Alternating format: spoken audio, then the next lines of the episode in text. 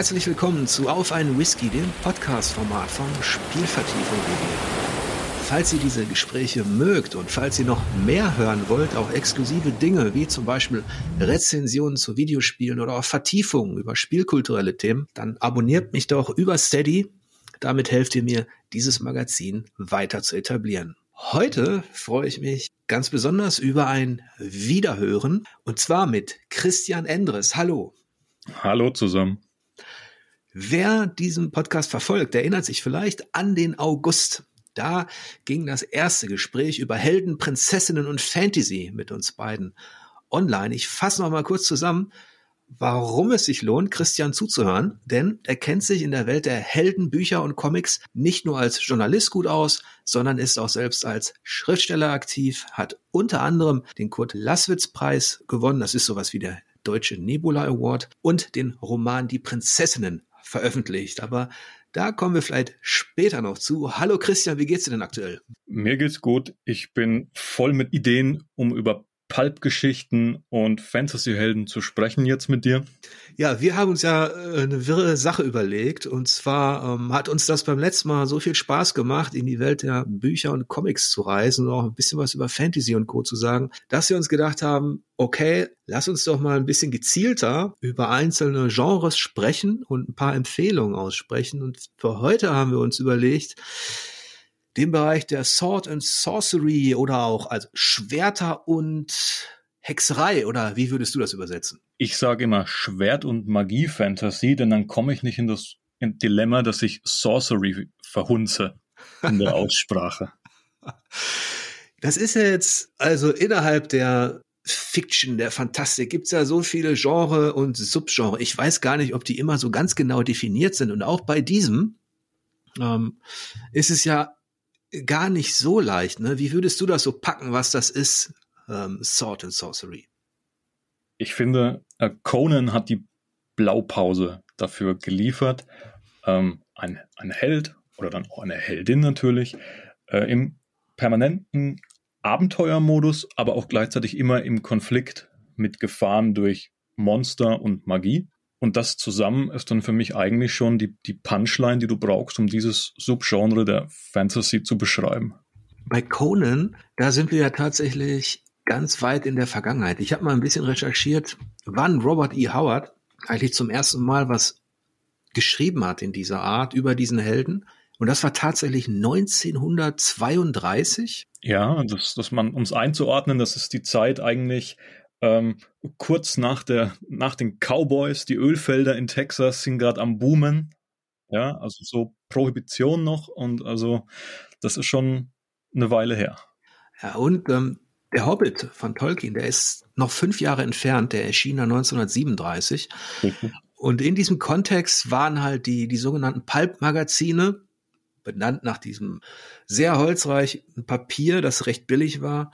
Ähm, dazu gehörten Weird Tales, Amazing Stories und sowas, die waren relativ populär und da konnten dann Autoren, die damals auch tatsächlich als exotisch galten, also all das, was heute so etabliert ist an Horror, Science Fiction, Fantasy, was für uns normale Literatur geworden ist in diesem Sinne, das war damals im wahrsten Sinne des Wortes, noch so ein bisschen strange, ne? Ja, also in diesen ganzen also die, die Pulps waren ja absolut liberal, das heißt, die haben jedes Genre bedient und das ging dann so, klar, jetzt, also Schwert- und Magie-Fantasy ist klar, Horror, Science Fiction natürlich, aber es gab auch Hefte, die haben sich einfach, also Krimi, Black Mask zum Beispiel noch, und dann gab es aber auch welche, die haben sich nur Geistergeschichten, Seefahrergeschichten, Boxergeschichten. Also das ging wirklich ganz tief in die Genre-Schublade hinein und jeder hat da den passenden Stoff letztlich ähm, gefunden.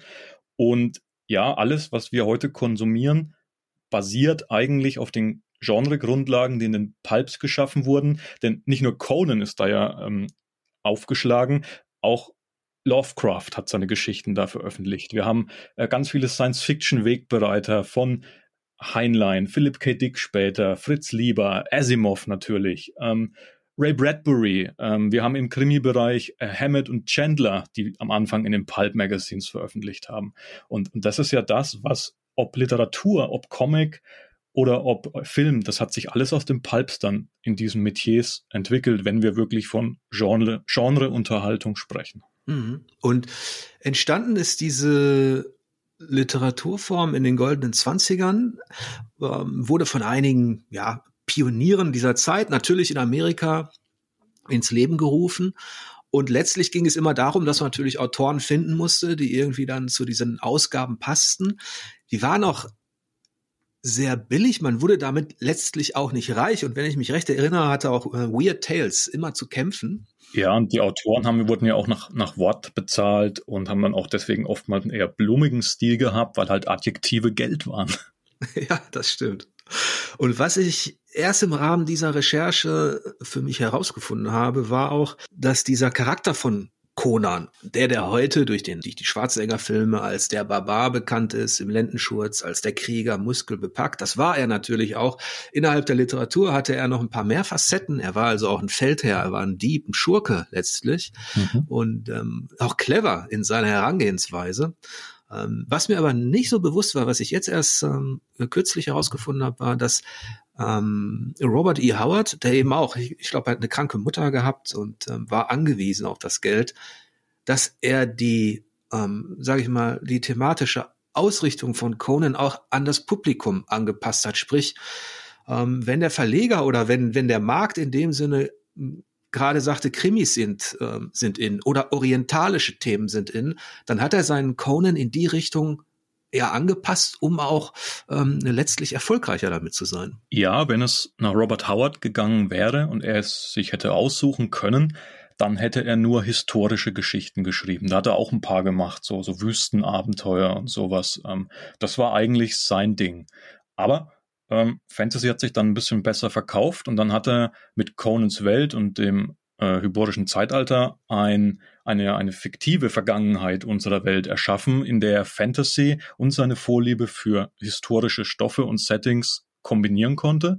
Und wie du sagst, äh, der Gott in der Schale zum Beispiel ist eigentlich ein Locked Room Krimi in Form einer Conan-Geschichte, ähm, dann kam natürlich noch die Piratenabenteuer die, mit Belit dazu, die Königin der Schwarzen Küste, eigentlich die beste aller Conan-Geschichte, Geschichten. Ähm, dann hat er ja noch diese Waldläuferartigen Sachen gemacht, wo im Endeffekt Conan mit indigenen Völkern, die an die amerikanischen Indianer erinnern, äh, konfrontiert oder kombiniert hat. Und natürlich gibt es auch einige Conan-Geschichten, ähm, die im weitesten Sinne nicht nur von Lovecraft inspiriert wurden, sondern sogar dem, dem Mythos äh, zugeordnet werden können mit Alien-Göttern oder mit, mit geflügelten Kreaturen aus anderen Dimensionen. Und ähm, Howard und Lovecraft waren ja auch Brieffreunde und haben sich da ausgetauscht. Also die Verbindung hat sich dann in den Werken mit Conan, in den Geschichten, in den Pulps mit Conan niedergeschlagen. Ja, das ist auch eine sehr interessante Verbindung, dass, dass sie tatsächlich Brieffreunde waren. Der, der Lovecraft hatte ja einen richtigen Zirkel ein richtiges Netzwerk ja. an, an Kontakten. Und ähm, ich habe mal eine Zeit lang drin gestöbert, als ich mich ein bisschen mehr mit Lovecraft beschäftigt hatte. Und seine Beziehung zu, ähm, zu Robert E. Howard, du hast es ja schon angedeutet, beruhte auch darauf, hm, dass viele Autoren in der Zeit äh, sich haben inspirieren lassen und auch recherchiert haben, eben in mythologischen Stoffen. Ähm, bei Robert E. Howard war es ähm, neben der germanischen vor allem die keltische Mythologie. Ja, war total fasziniert davon. Er hat ja auch dann so eine äh, fiktive Version der Pikten in seinen Conan-Mythos eingeflochten. Ja, was ich unheimlich spannend finde, weil die fand ich tatsächlich in meiner Studienzeit. Ich habe mich zwar eher ähm, mit der Völkerwanderung beschäftigt und mit den Wikingern, aber die Pikten hatten natürlich auch mit denen zu tun, weil die relativ lange da im Norden Schottlands nicht nur die, die Römer gepiesackt mhm. haben. Also von daher ist das äh, ja, sind das schon sehr interessante mh, hm, Themen, die da zusammenkommen, weil sich unterschiedliche Leute in, als Autoren und Schriftsteller eben dafür interessieren. Und ähm, das hört sich jetzt so an, als wäre dieser Robert E. Howard jahrzehntelang unterwegs gewesen. Er ist natürlich leider Gottes, glaube ich, mit 30 schon gestorben. Ne? Er ist nicht nur gestorben, er hat sich nach dem Tod seiner Mutter das Leben genommen selber. Ah, richtig, ja, ähm, richtig. Ja. Und wurde nur Anfang 30 und hat halt einen riesigen Körper an Geschichten hinterlassen und mit den relativ wenigen Conan-Geschichten, die Schwert- und Magie-Fantasy, mit der wir uns jetzt hier in dem Podcast heute beschäftigen wollen, halt wirklich unglaublich dominant und anhaltend und nachhaltig geprägt, was natürlich auch für die Qualität des Stoffes äh, spricht, denn ich finde nicht also nicht alle Prototypen und Archetypen haben die Zeit so gut überdauert wie Conan. Also es es hat schon einen Grund, wieso wir heute noch gerne Conan-Geschichten, ob alt oder neu, lesen oder gucken und ähm, wieso diese Figur und eben auch diese Originalgeschichten noch diese Faszination ausüben. Ja, und das ist auch so ein Aspekt, der natürlich bei all der Sympathie, die ich auch hege für die äh, Pulp-Magazine, es gibt ein Best of Weird Tales, eine Sammlung, die meines Wissens nur auf Englisch erschienen ist mit den angeblich besten Geschichten. Und äh, wenn man darin schmökert, merkt man auch große qualitative Unterschiede, denn die Leute haben einfach experimentiert mit allem Möglichen. Es gab noch keinen etablierten Kanon. Ähm, es war noch nicht so, dass, dass man wusste, okay, da ist auf der Ebene der High Fantasy ein Tolkien. Lies da mal ein bisschen rein, wenn du was wissen willst. Das gab's ja alles nicht. Einige dieser frühen Geschichten sind aber heute auch noch Schätze. Und ähm, nur als kleine äh, Randnotiz, da gibt zum Beispiel eine sehr unterhaltsame Gruselgeschichte namens Beyond the Door von Paul Suter. Und die ging schon in eine Richtung, die auch dem Herausgeber von Weird Tales richtig gefiel. Der war nämlich ein großer Freund von Edgar Allan Poe und hat danach ja auch versucht, Lovecraft als Chefredakteur zu gewinnen. Aber ich weiß nicht mehr genau, wie das ausgegangen ist. Und ähm, das nur so als kleine äh, Randnotiz. Also da findet man wirklich Schätze, aber man muss auch aussieben. Ich glaube, das hat gerade der Fester Verlag äh, für einen getan. Auf Deutsch ist da nämlich just, als wir das aufnehmen, ich glaube, heute geht er in den Versand, ein Schuber erschienen mit so einem Best of Weird Tales im, auf Deutsch. Ach, das sind dann tatsächlich die 13 Geschichten? Nee, das sind mehr. Das sind mehrere okay. Bände. Vielleicht auch neu editiert, ne? Bestimmt auch neu übersetzt, also. Ja. Okay, das habe ich mir doch gleich mal notiert. Siehst du, das kannst du dir notieren und alle Hardcore Weird Tales äh, Enthusiasten können da wahrscheinlich äh, viele, viele Stunden mit dem klassischen Material verbringen, ähm, abseits von Robert E. Howard, nehme ich an. Und in gewisser Weise war diese literarische Bewegung der Pulp-Magazine, auch was die Themen betrifft, ja auch ein Vorläufer der großen Comicwelle. Das ist natürlich jetzt ein Thema für sich, aber auch ähm, aber auch das hat natürlich eine lange Tradition in den USA und ähm, hat auch ein bisschen damit zu tun. Und die treffen sich ja auch ab und zu mal. Ne? Ja, also wir haben ja auch gesagt, wir wollen dieses Podcast-Format, wenn wir es so zusammen jetzt noch ein bisschen bespielen in der literarischen Ecke für Comics und Bücher oder für Bücher und Comics öffnen. Also können wir ja auch mal kurz über die Comics schon mal sprechen.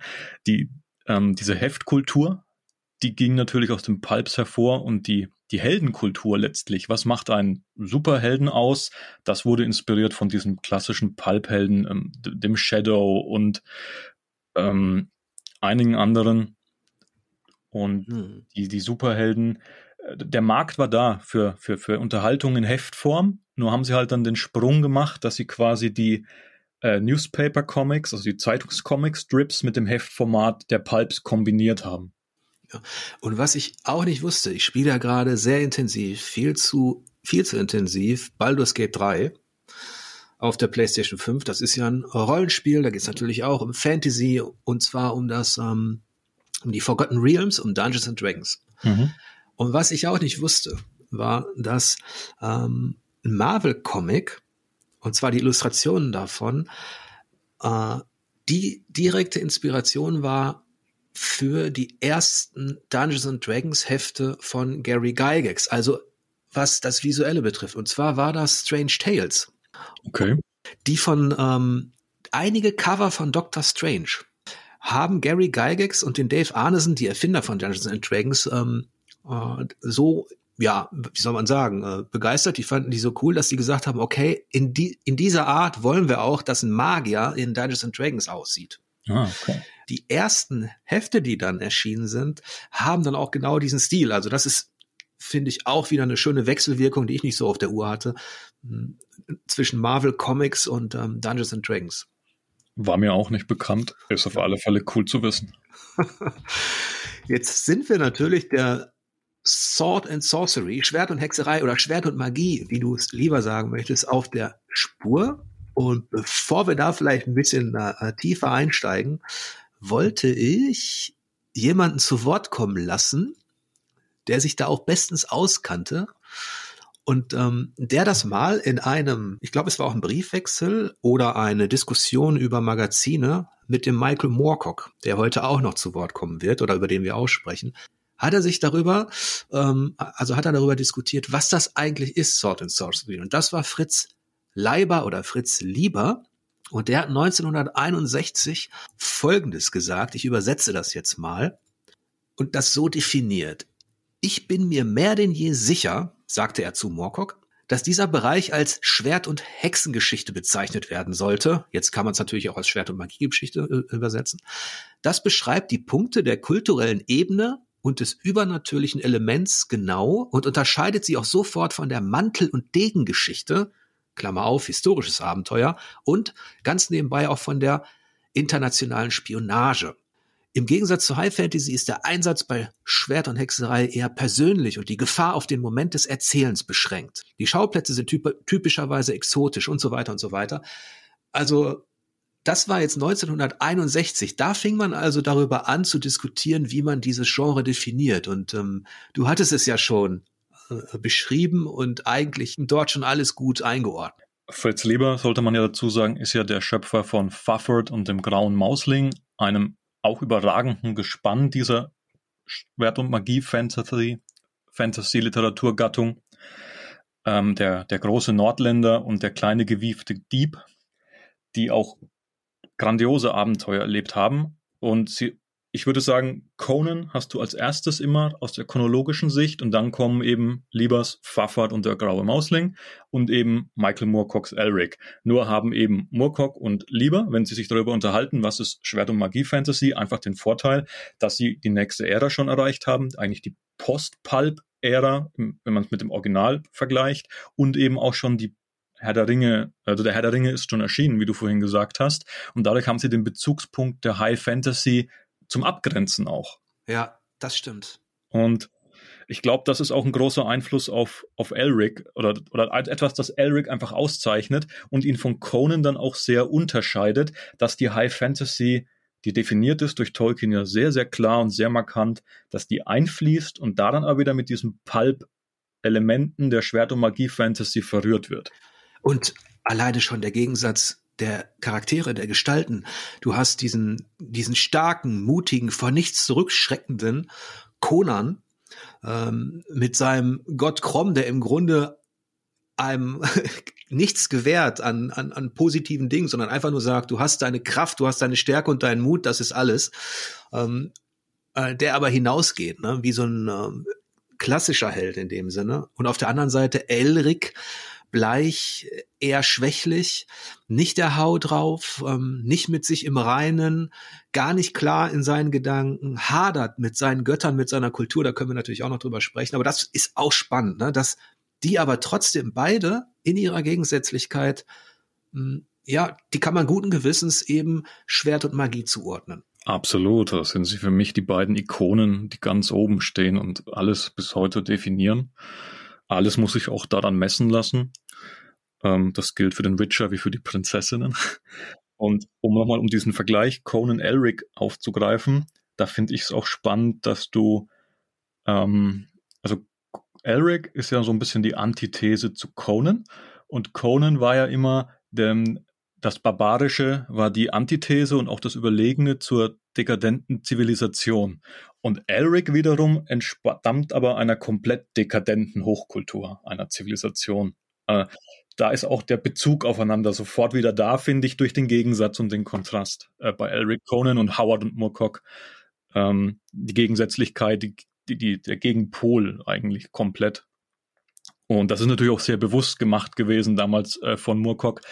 Der, der wollte nicht nur den, also Anti-Held war ja auch Conan, aber er wollte die Anti-Helden-Antithese zu Conan körperlich, spirituell, gesellschaftlich das, das war einfach der komplette Gegenentwurf zu Conan. Ja.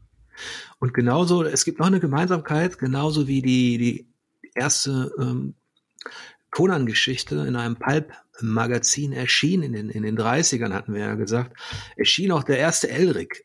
Ähm, es war kein Pulp-Magazin, es war aber in einem Heft namens Science Fantasy. Und zwar im Juni 1961. Da erschien eine Kurzgeschichte The Dreaming City. Mhm. Und dort tauchte ähm, just, also genau in dem Jahr, als sich Fritz Lieber und Moorcock über dieses Thema unterhielten, hm, tauchte zum ersten Mal in dieser Elric auf, ähm, innerhalb einer Kurzgeschichte. Also war, wenn man so möchte, auch eigentlich nur einem relativ kleinen Kreis an äh, Fiction-Interessierten bekannt. Ne? Ich denke, die Magazine hatten früher trotzdem noch schwindelerregende Auflagen, von denen wir heute noch äh, träumen. Aber na natürlich war es, oder sagen wir, es war innerhalb dieser in Anführungszeichen Nerdkultur, dieses Geektum-Zirkels, da war es bekannt. Aber wenn du da rausgegangen bist, hat wahrscheinlich niemand mehr Elric gekannt. Und das ist übrigens was, ähm, was die beiden noch, also Conan und Elric komplett unterscheidet. Conan ist natürlich erst durch die Marvel Comics und dann durch die Schwarzenegger-Filme, die du schon genannt hast. Es gab sogar eine Trickserie, dann gab es die Ralf Möller-Serie, es gab weitere Verfilmungen, Videogames. Ist Conan multimedial, sehr früh sehr präsent gewesen. Und von Elric haben wir zwar Rollenspiele und Comics, aber es hat nie eine, eine Elric-Verfilmung gegeben. Und das ist halt immer trotzdem ein wichtiger Punkt, wenn es darum geht, dass eine Figur ähm, in die Popkultur so flächendeckend eingeht. Klar kann man heute sagen, also wenn ich jetzt zu jemandem hingehe, der mit Fantasy ganz wenig Berührungspunkte hat, da habe ich immer so meinen Vater im Kopf, der weiß aber, wer Conan ist. Ja? Der hat den Film gesehen. Mhm. Aber Elric wird ihm nichts sagen. Ja. Und das ist, das ist halt so. Ähm, 2019 gab es die, die letzte Meldung vor Corona, dass die, äh, die ganzen Multimedia-Rechte an Elric äh, verkauft wurden es war eine neue Serie und vielleicht sogar ein Film. Die wollten das so verknüpfen und Podcasts, so einen ganzen Nexus an Elric-Produkten machen.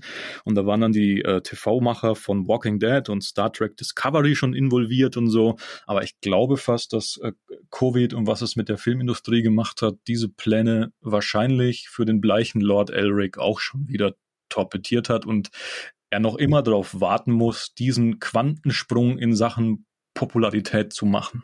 Ja, vielleicht ähm, hat auch dazu beigetragen, dass Robert E. Howard äh, natürlich schon, wenn man so möchte, länger am Markt war. Der war zwar auch nicht sofort populär, im Gegenteil, das hat gedauert, ähm, aber er ist immerhin schon 1900, ähm, Anfang der 30er Jahre mit seinen Geschichten am Start gewesen, die dann auch später erst wieder neu entdeckt worden sind.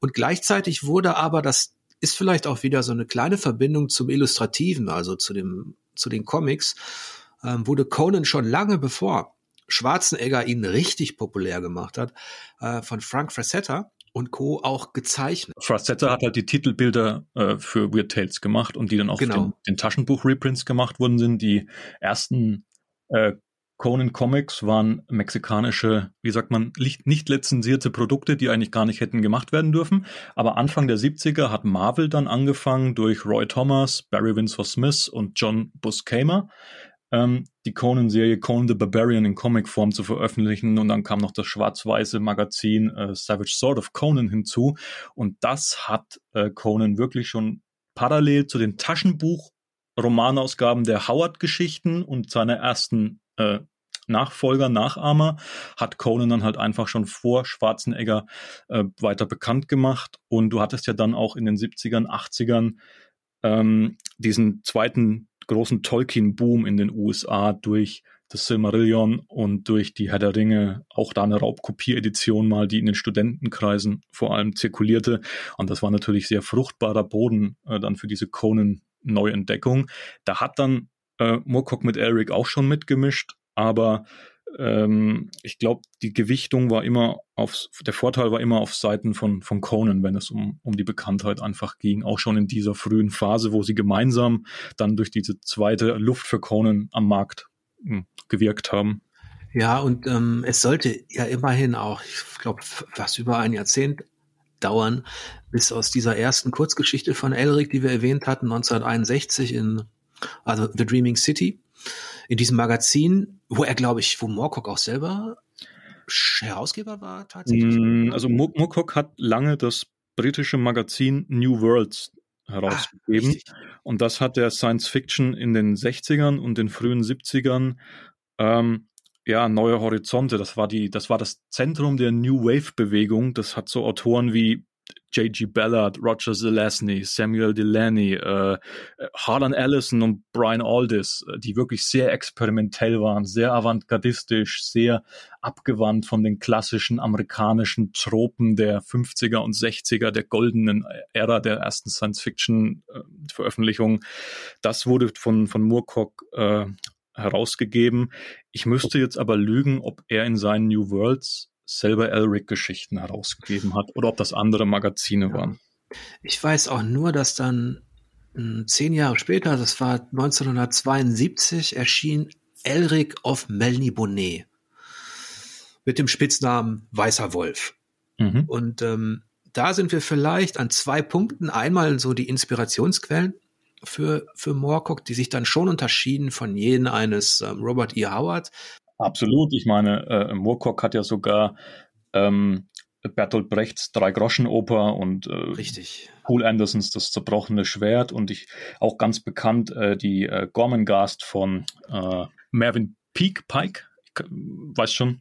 Mhm. Die wurden auch mal fürs Fernsehen zuletzt adaptiert. Das waren seine Adaptionen. Und weil wir vorhin Tolkien ein paar Mal gesagt haben, äh, Moorcock war weniger vom, vom Herr der Ringe beeinflusst, als vielmehr von der äh, die Kinder Hurins Erzählung äh, Turin Turambar, die tragische Gestalt im Silmarillion. Ja, und mh, hm, tatsächlich war es weniger eben die, die, die keltische Mythologie, sondern, also das ist, es ist ja auch immer so eine Sache, ähm, was interpretiert man hinein, aber die finnische Mythologie, die spielt sich da auch ein bisschen ab.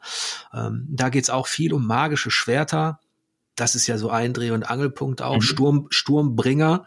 Ähm, da kann ich nachher auch noch mal was dazu sagen. Und ähm, das ist so dieses, das ist ein, ein breites Feld an, an Inspiration. Ne? Du hast Bertolt Brecht genannt. Ne? Jetzt waren wir bei der finnischen Mythologie und auch bei anderen Geschichten, was eben daran liegt, dass ähm, Moorcock natürlich auch ähm, ne, zu einer in dem Sinne jüngeren Generation gehörte, der eben auch schon zurückblicken konnte auf einen etablierten Tolkien, was natürlich Robert E. Howard nicht. Ähm, ja, und, und die, die, die 30er in Cross Plains, Texas, bei Robert Howard, waren natürlich auch ein, ein anderes Lebensumfeld als das Post-Zweite Weltkriegs London, das Moorcock hatte. Ja, ja, also.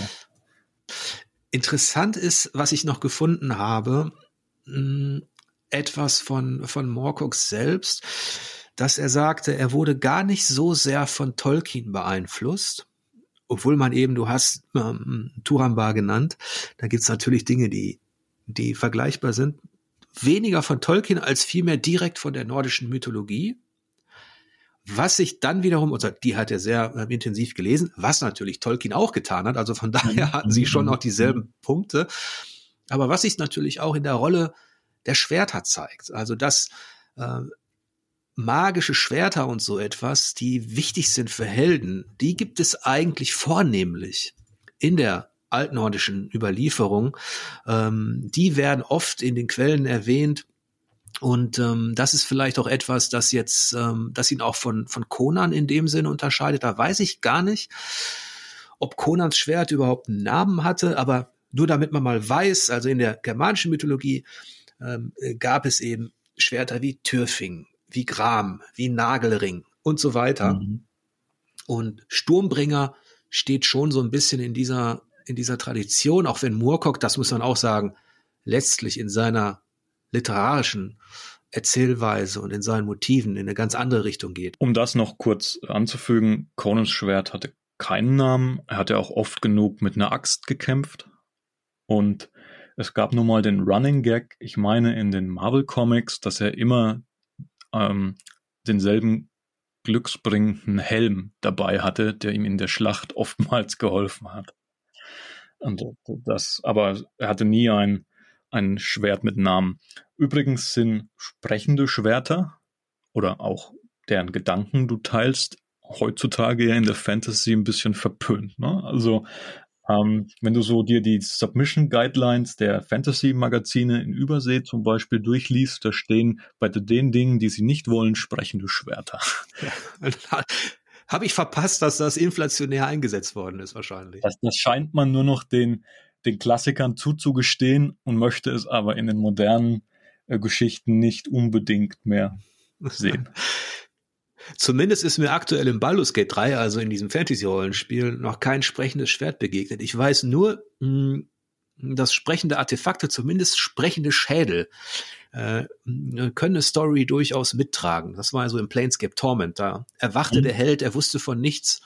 Und Morte, der sprechende Schädel, der war so eine Art Ratgeber, aber ist natürlich auch was anderes als ein Schwert. Genau, ist fast schon eher wie so ein äh, Tiergefährte oder sowas. Das ist dann wieder eine andere Ecke. Richtig. Jetzt, jetzt haben wir so viel über die Inspiration äh, von, von Michael Moorcock und Elric gesprochen. Ähm, ich finde, wir sollten aber auch darüber sprechen, was er der Fantasy äh, hinterlassen hat, außer ein Overkill an verfluchten, fressen, äh, frech, sprechenden Schwertern.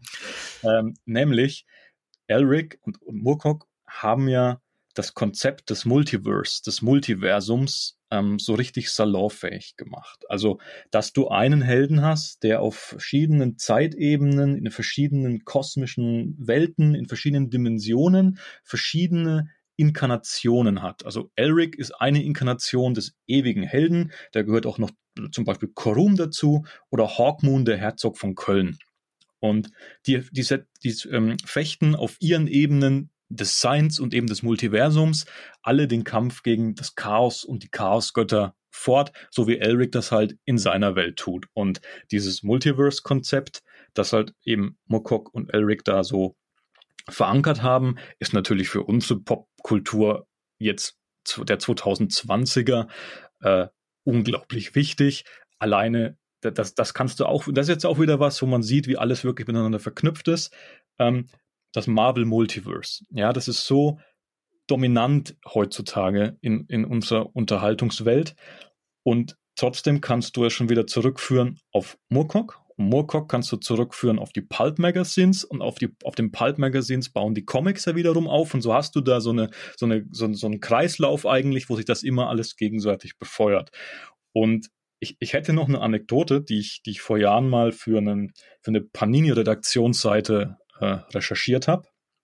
Ähm, Dan Slott ist ein sehr bekannter Comic-Autor, der hat über zehn Jahre lang zwischen 2008 und 2018 die Welt von Spider-Man als Autor geprägt und unter anderem hat er 2014 die originale Spider-Verse Storyline geschrieben. Das ist ja die, auf der jetzt diese Animationsfilme mit Miles Morales und Spider-Man 2099 und Spider-Gwen aus verschiedenen Dimensionen eben ähm, basieren. Und der ist in Kalifornien geboren, der Dan Slott, aber in London aufgewachsen. Und als Junge an seiner Schule gab es da wohl eine Bibliothek und so einen Briefkasten davor und man konnte da Zettel einwerfen, äh, welchen lokalen Autor aus London man vielleicht mal gerne in der Schule, in der Bibliothek sehen würde. Und Dan Slott wollte halt unbedingt Michael Moorcock sehen, sein großes Idol. Er war ein riesen Elric-Fan als Junge, hat alles rauf und runter gelesen von Moorcock und hat sich dann hingesetzt mit einem Stapel äh, verschiedener farbiger Stifte und Papiere und hat wahrscheinlich eine Schrift verstellt und hat hunderte von Zetteln hergestellt mit dem Namen Michael Moorcock, dass das so wirkte, als hätte die halbe Schule Bock auf einen Besuch von Michael Moorcock. Und tatsächlich wurde er eingeladen und kam in die Bibliothek und da saßen dann Dan Slott und vier seiner Kumpels zusammen mit Michael Moorcock und sonst war niemand da. Das ist äh, mal cool, ja. ja. Das ist wirklich mal, das, das ist eine sehr schöne Sache. Und ähm, Dan Slott hat dann damals eben gesagt, äh, das sei äh, für ihn eine der bereicherndsten und, und prägendsten Erfahrungen seines Lebens gewesen, da mit Michael Moorcock zu sitzen als, als Teenager und äh, mit ihm über das Schreiben und über das ganze Zeug zu reden. Und dass äh, dieser dieser Junge, der Michael Moorcock in seine Schule getrickst hat eigentlich, später dann die Spider-Verse Grundlage schafft für dieses multimediale Marvel-Phänomen jetzt wieder, das dann gleichzeitig wieder auf Elric so ein bisschen beruht. Das ist wieder eine dieser Vernetzungen und Verlinkungen, die du einfach immer wieder triffst in unserem Bereich. Ja, das ist, das ist super spannend und ähm, du hast vorhin erwähnt, dass die internationale Bekanntheit von Conan auch durch die Filme und so weiter, dass, dass das immer so ein bisschen ähm, ja im Vordergrund stand, auch in der Gegenwartskultur. Jetzt hast du selber ja so eine kleine Vernetzung aufgezeigt, ähm, also die den Einfluss von Elric so ein bisschen ähm, äh, darstellt. Es gibt noch weitere, also der Spitzname von, von Elric, Weißer Wolf, White Wolf, hat immerhin auch einen Verlag inspiriert, sich danach zu benennen.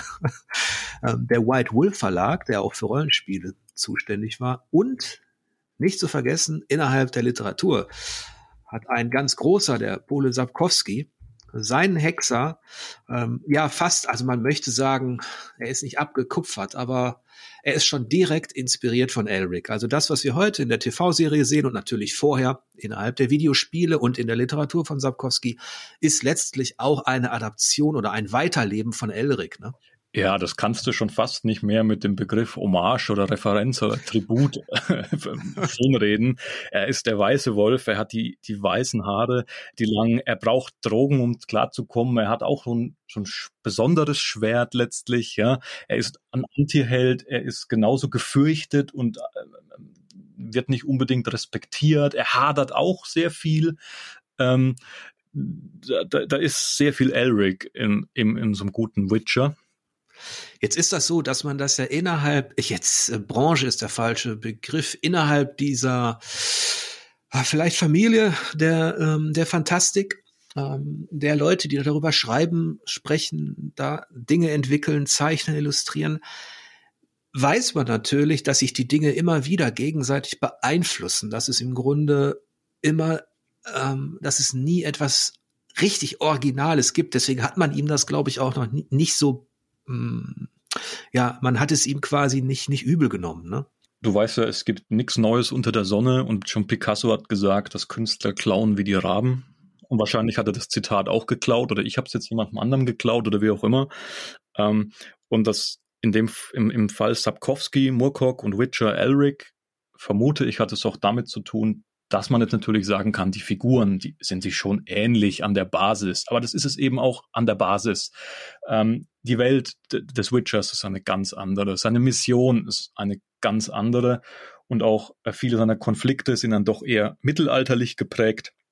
Du hast da keine ähm, elfisch oder elbisch anmutende dekadente Hochkultur im Hintergrund.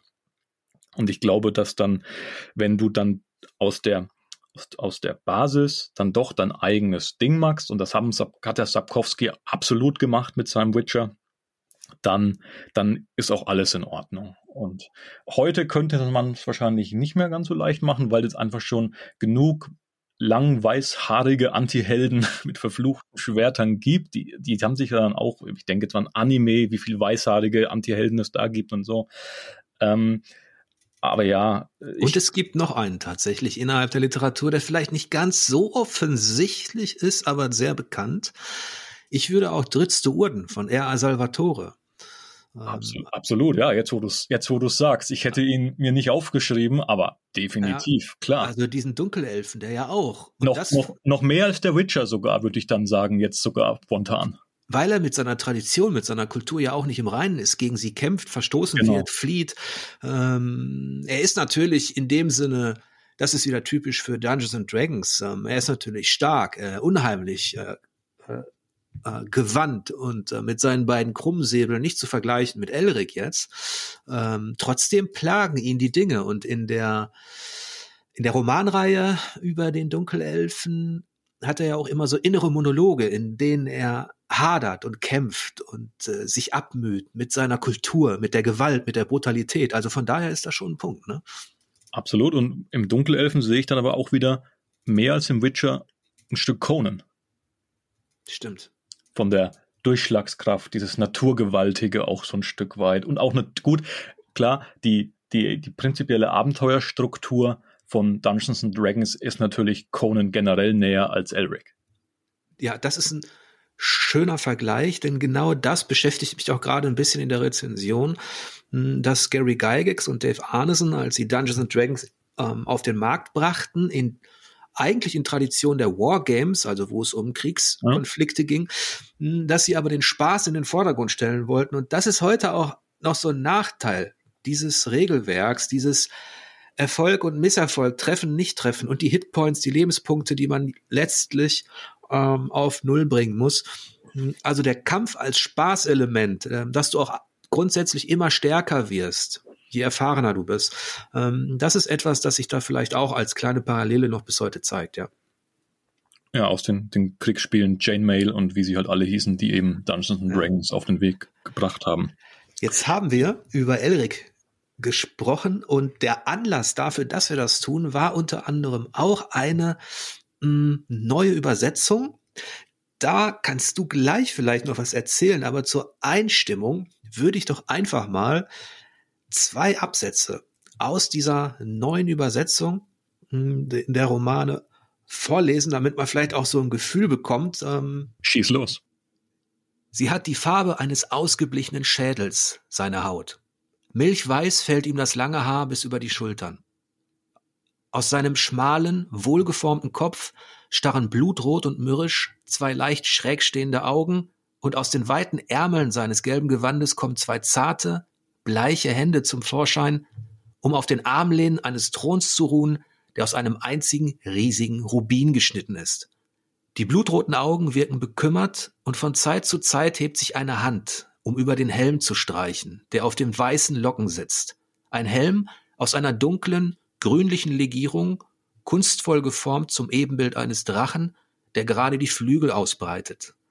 An einem Finger jener Hand, die Gedanken verloren die Krone liebkost, steckt ein Ring, in den ein einzelner, seltener Aktoriosstein gefasst ist, dessen Inneres sich manchmal träge bewegt und eine neue Gestalt annimmt, als bestünde es aus lebendem Rauch, in seinem kostbaren Gefängnis ebenso ruhelos wie der junge Albino auf seinem Rubinthron.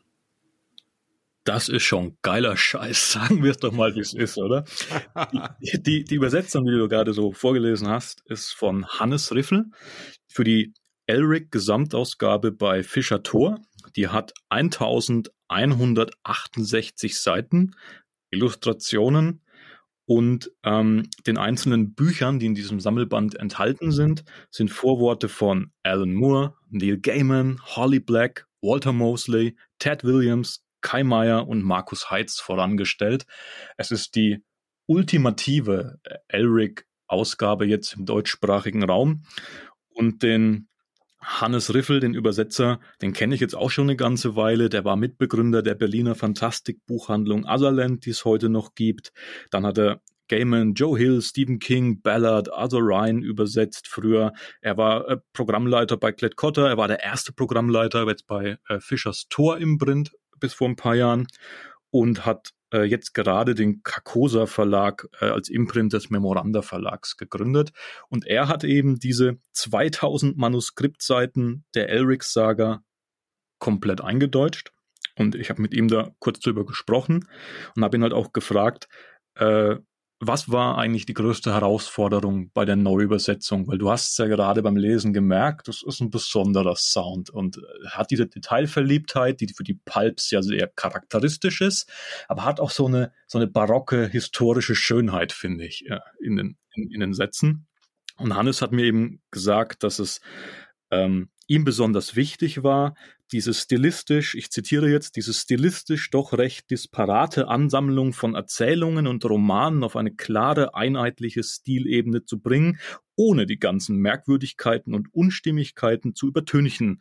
Ähm, Moorcock hat die meisten dieser Texte meist in wenigen Tagen runtergehauen, während unterschiedlicher Schaffensphasen und die Übersetzung sollte einfach ein bisschen mehr wie aus einem Guss wirken, wenn man da schon fast 1200 Seiten am Stück jetzt liest.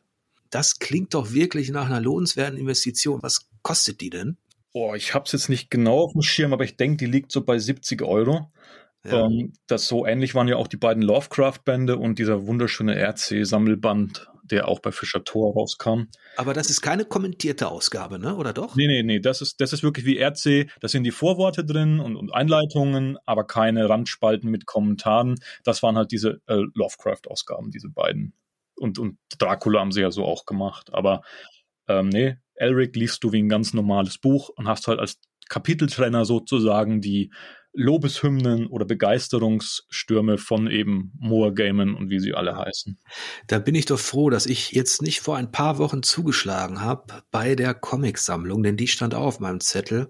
Es gibt zu Elric ähm, ich, ich weiß gar nicht, ob es auch die Gesamtausgabe ist in Comicform, aber das kannst du wahrscheinlich die sagen. Sind Ur, also beim Splitter Verlag sind die ursprünglich in Form einzelner klassischer Alben, so mit 56, 48 Seiten erschienen, wie man sie kennt. Das ist eine äh, französische Produktion gewesen. Inzwischen gibt es einen Sammelband mit all diesen Alben. Also wenn du die einzelnen noch nicht hast, wäre das natürlich lohnenswert. Und ähm, die haben quasi den ersten Elric-Zyklus adaptiert. Das waren äh, Julien Blondel, Jean-Luc Cano und Julien Tellot. Und das war wirklich auch eine sehr, sehr gute Adaption. Ähm, es gab ja früher schon Elric Comics, die haben teilweise, Mike Mignola hat, der Hellboy-Schöpfer, hat die Karoom-Inkarnation von Elric ähm, adaptiert. P. Greg Russell hat dann Elric gemacht. Äh, Walter Simonson, der große Torkünstler, hat mal einen Elric-Band gemacht. Da gab es schon einiges. Aber diese hier, diese Franco, ja, Franco-Belgisch ist ein bisschen misleading. Natürlich sind es Franzosen und Belgier, die es gemacht haben, aber der Strich ist halt nicht funny, sondern der war sehr, sehr gut, vor allem wo noch ähm, Julien Blondel äh, mitgemacht hat, ganz am Anfang. Das war schon was Besonderes. Und die haben es geschafft, diese morbide Stimmung, diese satte Action und eben auch, wie du in der Leseprobe gerade schon gemerkt hast, diesen, dieses sehr ja, dieses Pathos, aber dieses angenehme und diese finstere Epik so in diesem Comic äh, zu beschwören nochmal. Und ähm, ja, ist eine sehr schöne Comic-Adaption. Ist halt jetzt ein bisschen Pech für dich, dass du die Bücher und die Comics gleichzeitig wieder entdecken musst, weil ich persönlich mag es eigentlich lieber, wenn ich ein bisschen Abstand zwischen den ähm, Inkarnationen eines Werks habe. Ja, parallel ist das auch deshalb schwierig, weil man sich durch den schnell, schneller durchblätterten Comic natürlich auch immer so schnell spoilert. Absolut. Du müsstest dann eigentlich mit den Büchern, also mit dem Buch anfangen. Ja, also ich habe, es ist ja so, manchmal entdeckt man bestimmte Dinge wieder neu für sich, die man ja, vor gefühlten Urzeiten, also vor 10 Jahren, 15 Jahren mal angefangen hat zu lesen, aber vielleicht auch nicht ganz zu Ende.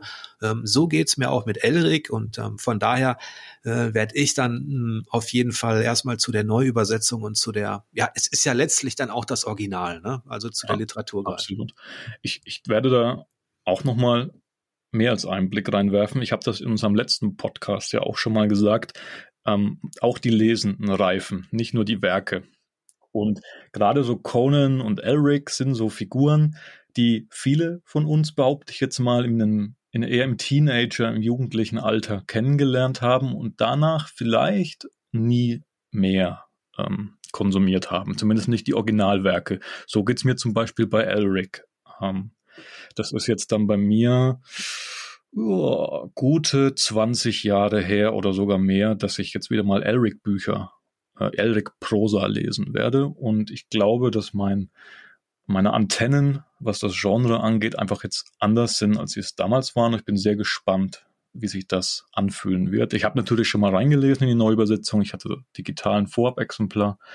Ähm, das hat mir schon viel Appetit auf jetzt so den, den Klotz gemacht, der da kommen wird. Ja, und das, was du angesprochen hast, dass sich nicht nur die, die Autoren ändern mit der Zeit oder die Stile, sondern auch hm, das Verhalten und die Rezeption der Leser, dass man, dass man Helden und Gestalten und Themen anders wahrnimmt, dass man vielleicht Dinge die man in der einen oder anderen Schublade hatte. Und so wird es bestimmt auch vielen bei Conan gehen, die an erster Linie eben an so eine Art He-Man denken und die Conan-Filme mit Schwarzenegger, die ich übrigens auch richtig gut finde. Und ich glaube, beim letzten Podcast hatte ich schon mal eingeworfen, dass es das Gerücht gab, dass Schwarzenegger vielleicht doch einen dritten Teil ähm, ähm, als Schwanengesang drehen möchte. Mal gucken. Ja, ich, ich, ich wiederhole mich, es wäre wunderbar, ihn nochmal als alten König Conan zu sehen, solange es die Gelegenheit noch gibt. Das siehste, sag ich auch, genau. Aber so hat sich, verfestigen sich manchmal auch ähm, Heldentypen, äh, Charaktere innerhalb der Gegenwartskultur, die vielleicht im Original noch, also was den Autor betrifft und seine Intention, noch anders geprägt waren. Und so ging es ja auch Conan. Wie gesagt, er hatte nicht immer einen Lendenschurz an und ähm, mit einem Zweihänder gekämpft oder irgendwas, sondern der war auch mal gut gerüstet, ähm, der war clever, das war ein Feldherr, ähm, auch als Dieb unterwegs, als Schurke und vielleicht um der Gerechtigkeit willen ähm, könnte ich ja noch einen kleinen Auszug aus einer Conan-Geschichte, die mir besonders gefallen hat, vorlesen. Nur den Einstieg, damit man ungefähr weiß, vielleicht so im Vergleich jetzt zu Elric, worüber wir hier eigentlich sprechen. Und das ist der Turm des Elefanten. Ich meine, das war auch eine seiner erfolgreichsten Pulp-Geschichten. Es ist auch eine der bekanntesten. Die würde ich auch in jeder Conan Top 5 anführen. Ja. Und wo wir die Mythologie angesprochen hatten, ich blätter hier gerade durch und bin gerade bei Ymirs Tochter. Also, das ist ja ein äh, Urzeitriese. Es gab übrigens auch einige Geschichten, die von Weird Tales abgelehnt worden sind. So ist, ich glaube, die Tochter des Frostriesen oder irgendwie sowas. So heißt abgelehnt. sie auf Deutsch, das ist Ymirs Tochter. Das ist Ymirs Tochter. Ah, ja, die wurde abgelehnt, weil sie zu erotisch war.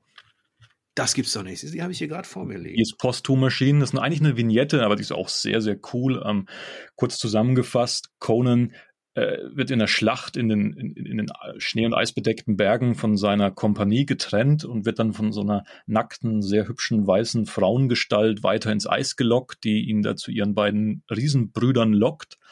Ähm, und ist eine sehr untypische Fantasy-Story, aber ich hätte sie als typische Howard-Story äh, bezeichnet und äh, es ist immer eine Conan-Story, einem in den Sinn kommt, finde ich. Und ähm, der der eine Elric-Künstler von dem Comic, den ich gerade erwähnt habe, der Julian Blondell, der hat auch bei Splitter erschienen eine, eine denkwürdige Illustration dieser Conan-Geschichte gemacht, nachdem er bei Elric frühzeitig ausgestiegen ist. Ich glaube, am letzten Album hat er nicht mehr mitgewirkt.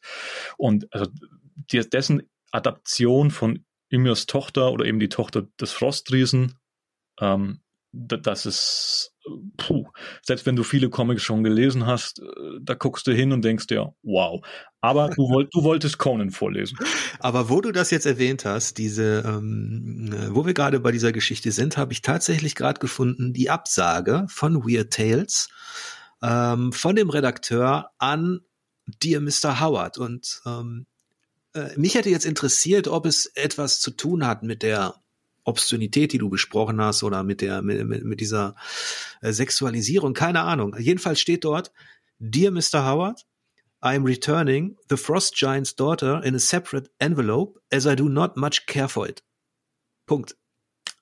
Nett. But the Phoenix of the Sword has points of real excellence. Und dann geht's um andere Geschichten. Aber das ist ziemlich knapp, ohne Begründung eigentlich, ne? Ja, ähm, ich überlege gerade, die, die, die, Phoenix, das war dann die erste Conan-Geschichte. Es waren quasi die ersten beiden Conan-Geschichten, die er Im Zeichen des Phoenix, ja, ja. Genau, und hat dann die, die mit der äh, Robert Howard hatte ja auch unchronologisch erzählt aus Conans Leben und deswegen ist ja auch mit dann die erste im Zeichen des Phoenix, die mit Conan als König schon, der einen Attentatsversuch überstehen muss.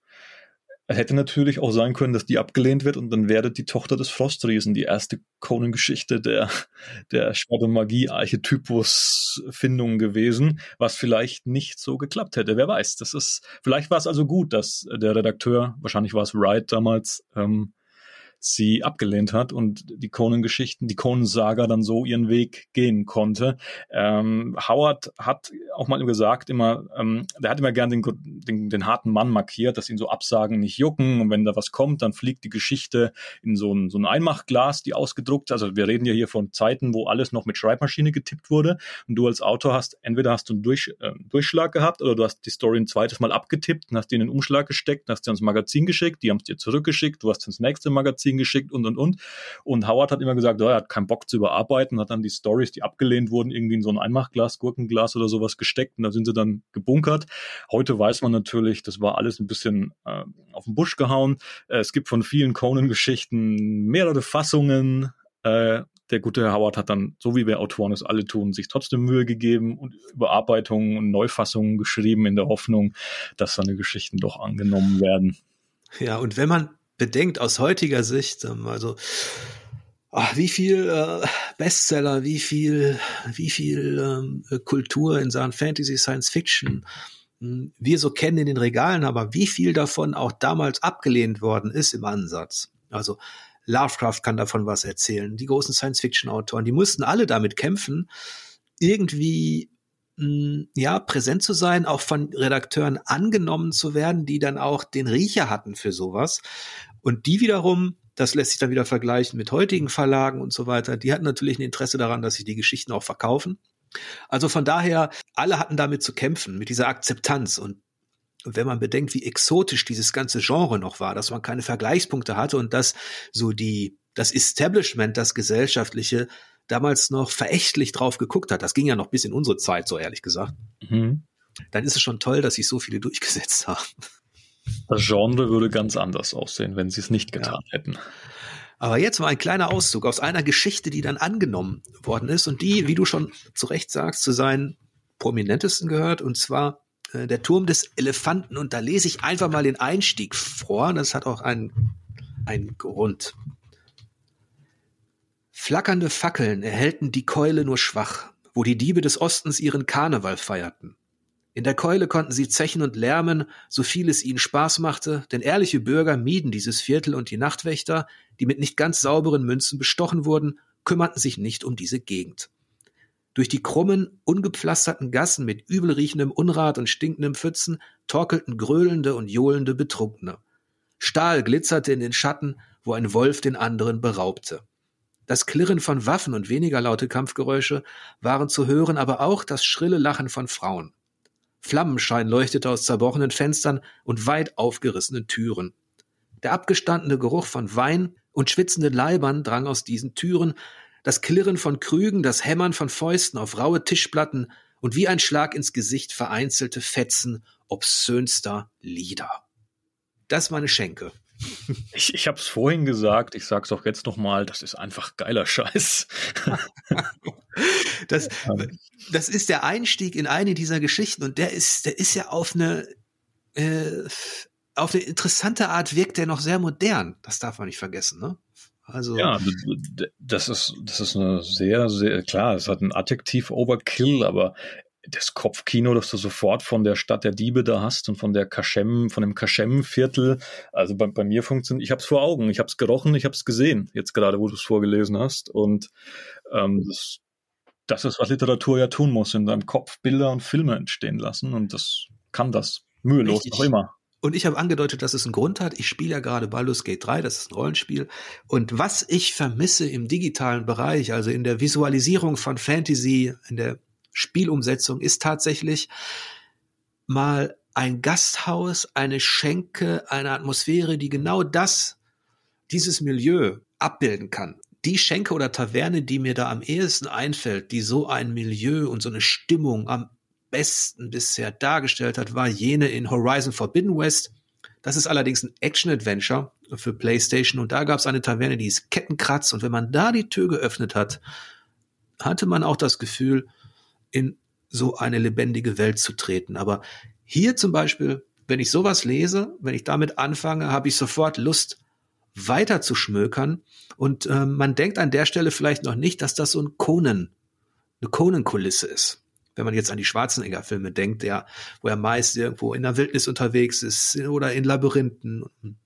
Aber er hat eben auch diese diese Anflüge von Urban Fantasy oder von Stadtabenteuern drin gehabt. Ich, ich glaube, es ist eine tolle Überleitung von der Conan Kaschemme zu einem Ork-Kaffeehaus, denn du hast mich ja gebeten, noch einen nicht typischen, aber doch typischen und modernen Schwert- und Magie-Fantasy-Roman für diese Ausgabe des Podcasts mitzubringen.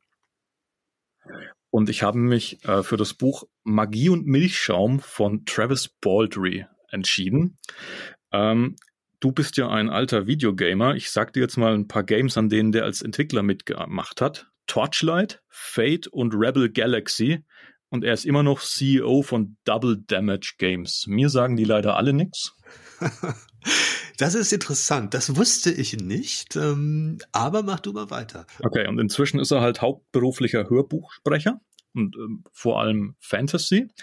Und während des Corona-Lockdowns hat er sich dann entschieden, ich schreibe jetzt selber mal einen Fantasy-Roman.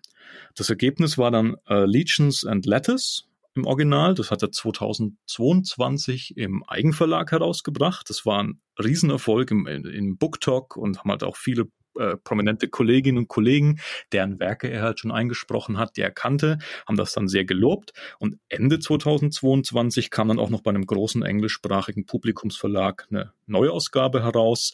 Und jetzt ist es diesen Sommer als Magie und Milchschaum bei DTV äh, erschienen. Und was ich daran so, so spannend finde, ist, dass es also es ist ein ganz klassische Prämisse am Anfang. Das ist quasi der Prolog. Wir haben eine typische Abenteurer-Quest und zu der gehört eben nicht eine Quest. Wir haben eine Typ, bitte rausschneiden.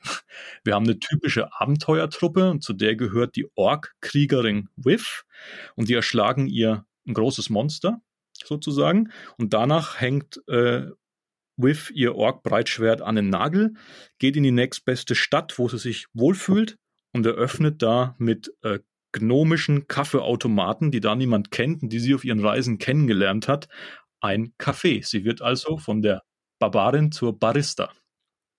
Ähm, Und er hat, sie hat dann ein paar Mitstreiter, zum Beispiel einen Kobold-Handwerker, äh, einen Mausmann, der mit Backwaren so richtige Wunder äh, vollbringt und eine äh, Succubus-Dämonin, ähm, die schmeißen dann den Laden zusammen.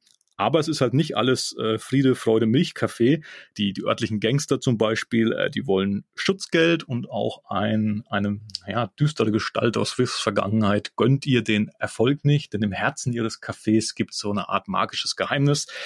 Mehr spoilern möchte ich da jetzt nicht. Und ja, das ist halt cozy Schwert- und Magie-Fantasy. Also äh, Cozy Crime sagt man ja, wenn es so gemütliche britische Krimis sind, die in so einem Altenheim spielen oder an der Küste. Weißt du, was ich meine? So, das ist eben die Fantasy-Version davon, denn es geht eben nicht um die üblichen Schlachten. Die hat Viv alle schon geschlagen. Und jetzt aber sie war sie an der Weggabelung, wie es im Leben ja öfter so ist, und hat sich entschieden, ich gehe den Weg nicht weiter, ich schlage den anderen Weg ein und ich mache meinen Kaffee auf. Und es ist halt ein Roman, klar, über Selbstfindung und äh, Freundschaft. Es geht auch um so eine zarte queer Liebe.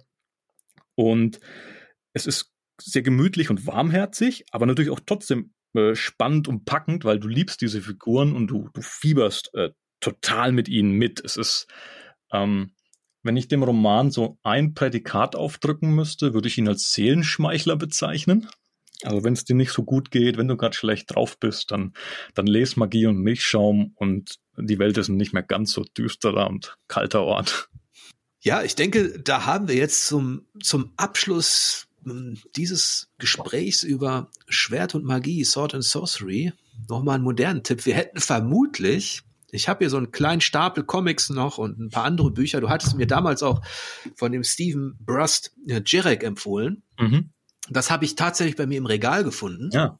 Also das ist auch noch mal so eine, was steht hier? Ähm, eine, eine Menge Messerfechterei und Komödie. Ja, das ist das, was vorhin äh, Lieber gesagt hat. Das ist Mantel und Degen trifft Schwert und Magie. Genau.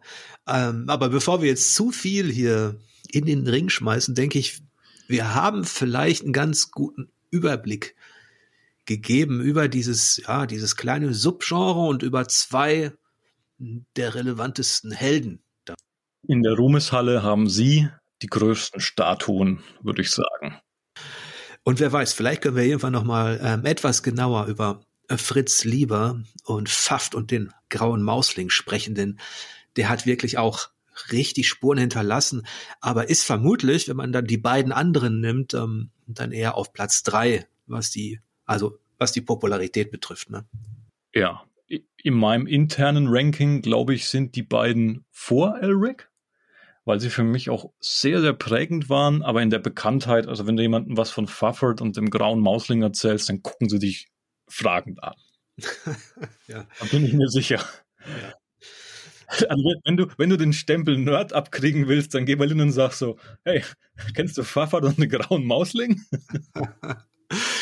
Ich hoffe, euch hat dieser ja leicht historische Rückblick auch auf dieses Genre gefallen, in dem wir jetzt vor allem über Elric und Conan gesprochen haben. Christian hat dann noch einen modernen Literaturtipp gehabt und natürlich frage ich an dieser Stelle nochmal nach, weil du ja selber in diesem Genre Schwert und Magie mit den Prinzessinnen aktiv bist. Wie sieht's denn da aus? Ja, ähm, dieser Podcast wird ja jetzt Ende Oktober ausgestrahlt und das ist es gar nicht mehr lange hin. Am 6. November erscheint bei CrossCult schon der zweite Band äh, mit meinen Söldnerinnen, die Prinzessinnen, Helden und andere Dämonen wird der heißen. Und es ist halt wieder Schwert- und Magie-Fantasy für alle, die den Witcher, Conan und Dungeons Dragons mögen. Wer also hier gerade zugehört hat, könnte da was finden, das ihm gefällt. Ähm, um es auf den Punkt geschwind zu bringen noch. Es, es geht halt noch immer um die Königstöchter und Ex-Thronerbin um Navila, die sich jetzt als äh, Söldnerinnen-Truppe mit Namen Die Prinzessinnen durch eine Fantasy-Welt voller Magie und Monster hauen und stechen. Und im zweiten Band äh, haben sie jetzt den, den Auftrag, dass sie die Leibwache des legendären Helden Prythos werden sollen der ist so ein Herkules-mäßiger Held aus den Götterkriegen, aber mit seiner Unsterblichkeit und Unbesiegbarkeit ist es nicht mehr so wie früher. Er stürzt sich natürlich noch immer, als wäre es noch so wie früher, in jeden Kampf.